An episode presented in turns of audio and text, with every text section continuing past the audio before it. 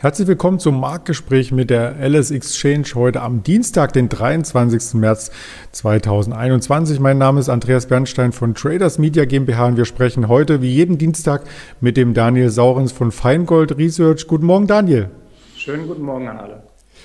Ja, schön, dass du frisch und munter den Markt kommentierst. Der DAX ist ja auch gestern sehr, sehr frisch und munter gestartet. Erst einmal mit einem leichten Minus, aber konnte sich dann wieder an die Freitagskurse vom Nachmittag anschmiegen sozusagen und hat damit ein Stück vom Verfallstag abgestreift, oder? Genau, der war ja bei euch auch im vorbörslichen Handel erst schwach und zog dann aber direkt nach oben und er hat ja seinen großen und äh, gar nicht mehr so heimlichen Verbündeten, denn seit wir unseren Lesern, ich glaube es war am 11. März, äh, die VW und äh, im Nachgang auch Porsche reingerufen hatten, äh, wird der DAX ja maßgeblich bestimmt von den Autobauern und VW war gestern wieder stark, das zieht dann eine BMW mit hoch und insofern gilt im Moment, jeder Dip wird gekauft und allzu groß fallen die Dips, also die Kurzrücksetzer, gar nicht mal aus. Das haben wir hier im Hintergrund gesehen vom mittelfristigen Chartbild aus. Da kann man einen Aufwärtstrend konstruieren und es scheint so, als ob wir nach der Rückeroberung der 14.000 nur noch eine Richtung kennen. Das Allzeithoch war bei 14.804 Punkten. Davon waren wir gestern noch rund ein Prozent entfernt, heute vorbörslich auf demselben Stand wie zur Wocheneröffnung. Und wir schauen natürlich auf die Gründe, die den Markt gestern nach oben gezogen haben und die sind schnell identifiziert. Das waren die US-Technologiewerte.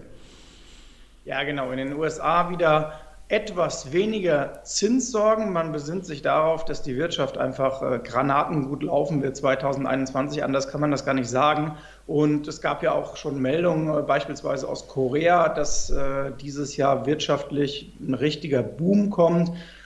Ja, und das zieht eben den DAX dann auch mit hoch, denn wenn ich an Korea denke, weiß ich, okay, das ist eine Exportnation, Deutschland ist eine Exportnation und dann ist erstmal egal, was Merkel oder Spahn für krude äh, Dinge beschließen oder rumwursteln, sondern die Investoren gucken darauf, was die Firmen liefern können und die können ziemlich viel liefern. Also sie machen im Moment ein oder geben ein deutlich besseres Bild ab als die Politik, muss man sagen.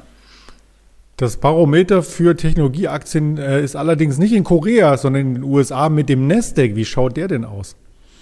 Ja, Nasdaq ähm, sieht wieder besser aus, muss man sagen. Ähm, der könnte übrigens äh, eventuell als Vorbild für den DAX dienen, denn der Nasdaq hat ja sein Rekordhoch vom letzten Jahr, Ende des letzten Jahres, überschritten, zog dann deutlich davon, um dann von oben dieses Rekordhoch nochmal anzutesten. Das erwarte ich beim DAX auch, also sprich, dass die 14.000 von oben nochmal angetestet wird. Aber wie weit der Ausflug nach vorne aussehen wird, das ist noch nicht ausgemacht. Aber zurück zur Frage, äh, zur Nasdaq. Also man hat sich der Text wieder besonnen und äh, das liegt eben dann, wie gesagt, auch an der äh, sehr boomenden Wirtschaft in den USA.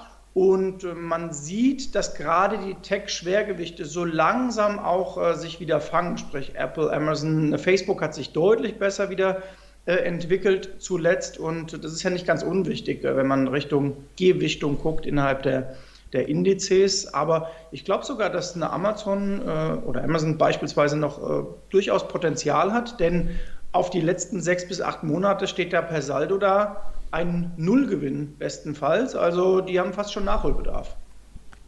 Die hatten wir gestern Morgen auch kurz porträtiert im Zusammenhang mit den Ausstrahlungsrechten für die NFL, wo Amazon hier quasi sich einige Spiele, ich glaube die Donnerstagabendspiele gesichert hat. Ab 2023 sind die dort live zu streamen. Da haben natürlich Sportfreunde Bock drauf und das wird Amazon noch einmal ähm, quasi breiter aufstellen. Du hast auch mehrere andere Unternehmen angesprochen. Eins möchte ich hier vertiefen und zwar das ist die Twitter-Aktie. Genau, Twitter dachten ja einige, naja, wenn Donald Trump als, ja, ich will es nicht Zugpferd nennen, sondern als meistgelesener wegfällt, äh, dann gibt es bei Twitter ein paar Probleme. Dem ist, dem ist aber eigentlich nicht so, obwohl Donald Trump angekündigt hat, dass er eine eigene Plattform aufbauen will. Gut, ich sage mal so, das ist jetzt auch nicht gerade innerhalb von zwei Tagen äh, getan. Also man kann da vielleicht irgendwas programmieren und aufbauen, aber Reichweite und ähm, Handling und so weiter sind doch schon nochmal ein paar andere Schuhe. Also Twitter stört das nicht allzu sehr, sondern man guckt auch dort auf den Wirtschaftsboom der nächsten Monate und vielleicht ja sogar Jahre. Und deswegen gilt bei Twitter äh, die Ängste um Donald Trump und auch die Zinsängste werden geschlagen von den besseren Konjunkturaussichten. Die besseren Konjunkturaussichten gibt es insgesamt ja für den amerikanischen Raum. Fed-Chef Jerome Powell hatte letzte Woche nach der Fed-Notenbank-Sitzung in der Pressekonferenz verlauten lassen, was er erwartet für die wirtschaftliche Entwicklung. Das sah durchaus sehr, sehr rosig aus und das hilft letzten Endes auch dem Dollar, oder? Das hilft dem Dollar und wer uns kennt bei Feingold Research weiß, wir haben ja seit Jahren die These, dass es beim Euro-Dollar ein unsichtbares Band gibt. Auf der unteren Seite ist das die 1,05, auf der oberen Seite die 1,20. Da darf es vielleicht zwei oder drei Cent mal drüber oder drunter gehen, maximal, aber dann glätten sich diese Bewegungen wieder. Warum? Weil wir die beiden größten Wirtschaftsräume im Grunde genommen haben. Nehmen, lassen wir die Chinesen mal äh, an der Seite erstmal. Und dann weiß man, weder die Amerikaner können damit leben, dass ihr Dollar allzu stark wird, und als die Europäer, die auch nicht damit leben können und wollen, dass der Euro allzu stark wird. Also regulieren sich dort die Kräfte gegenseitig und ähm, man kann ja auch, wenn man jetzt in die nächsten Jahre guckt, äh, sich schon vorstellen, dass jetzt dieses Jahr ein Jahr pro US-Dollar wird. Die amerikanische Wirtschaft läuft sehr, sehr stark. Und dann im nächsten Jahr wird Europa, weil sie im Impfen und so weiter auch langsamer sind, das kann man sich selber äh, an zwei Fingern abzählen, eher nachlaufend sein, also sprich aufholen das spricht dann wieder für den Euro und so haben wir immer diese Waage, ähm, die mal auf der einen Seite runtergeht und mal auf der anderen. Aber per Saldo bleibt eben dieses äh, Band, ob man es nun sichtbar oder unsichtbar nennt, äh, das sei jedem selbst überlassen. Stellvertretend für deine Worte hatte ich hier den Dollar-Index eingeblendet, also auch in der letzten Woche, wo man die FED-Sitzung mitsieht, gab es eine starke Bewegung, die aber wieder eingefangen wurde. Also hier ist sinngemäß die FED-Sitzung verdaut im Index und das untermauert ja das, was du gerade gesagt hast. Ja, wo man noch ein bisschen nachjustieren sollte, das ist bei der Umordnung der DAX-Familie. Da kommen ja immer mal wieder Werte rein oder raus und ein Wert, der aus dem DAX geflogen ist und sich jetzt im MDAX behaupten muss, den stellst du uns jetzt genauer vor. Genau, das ist Bayersdorf und das ist im Grunde genommen auch ein Favoritentitel für unser Markenwertportfolio, wo wir ja äh, starke Marken mit Hebel 2 übertragen und äh, das Ganze als äh, ja, Investments angehen seit dem letzten Jahr. Und bei der Bayersdorf ist es ein Klassiker. Im Moment tun die sich etwas schwer. Es ist äh, natürlich auch nicht das perfekte Umfeld für die. Äh, wir hatten in vielen Ländern oder haben noch äh, Lockdowns. Das heißt, ich greife nicht unbedingt in die Palette rein, die Bayersdorf bietet oder nicht so stark wie zuvor zumindest. Aber ich glaube, dass Bayersdorf seine Markenstärke wieder an den Mann bringen wird.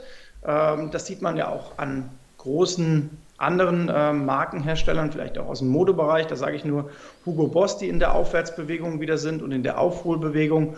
Und eine Bayersdorf ist zwar jetzt aus dem DAX geflogen, aufgrund ähm, der jüngsten Kursentwicklung und auch der Marktkapitalisierung, aber für mich ist das nach wie vor kein schlechtes Unternehmen und innerhalb dieser Rotation, die wir ja sehen, könnten die Konsumgüterhersteller und ähm, ich will mal Modehersteller noch dazu nehmen, äh, vielleicht so als letztes dran sein. Es gibt ja auch noch vielfältige andere, äh, die man sich da rauspicken kann. Dazu gehört möglicherweise dann auch alles, was in Richtung äh, ja, Nahrungsmittel, Getränke geht. Alles für die Zeit nach dem Lockdown und nach den Einschränkungen. Und äh, da sehe ich durchaus gute Perspektiven bei der Bayersdorf.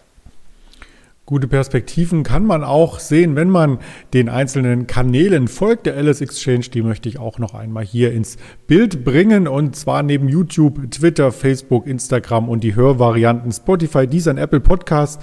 In diesem Sinne ganz herzlichen Dank an dich, Daniel Saurens, und dir einen erfolgreichen Handelstag. Genau, euch auch allen und bei Lang und Schwarz gute ähm, Geschäfte und spannende Tage, vor allem diese Woche an der Börse. Das werden wir haben und das wünschen wir auch allen Zuschauern hier. In diesem Sinne äh, bleiben Sie gesund und erfolgreich. Ihr Andreas Bernstein von Traders Media GmbH zusammen mit der LS Exchange.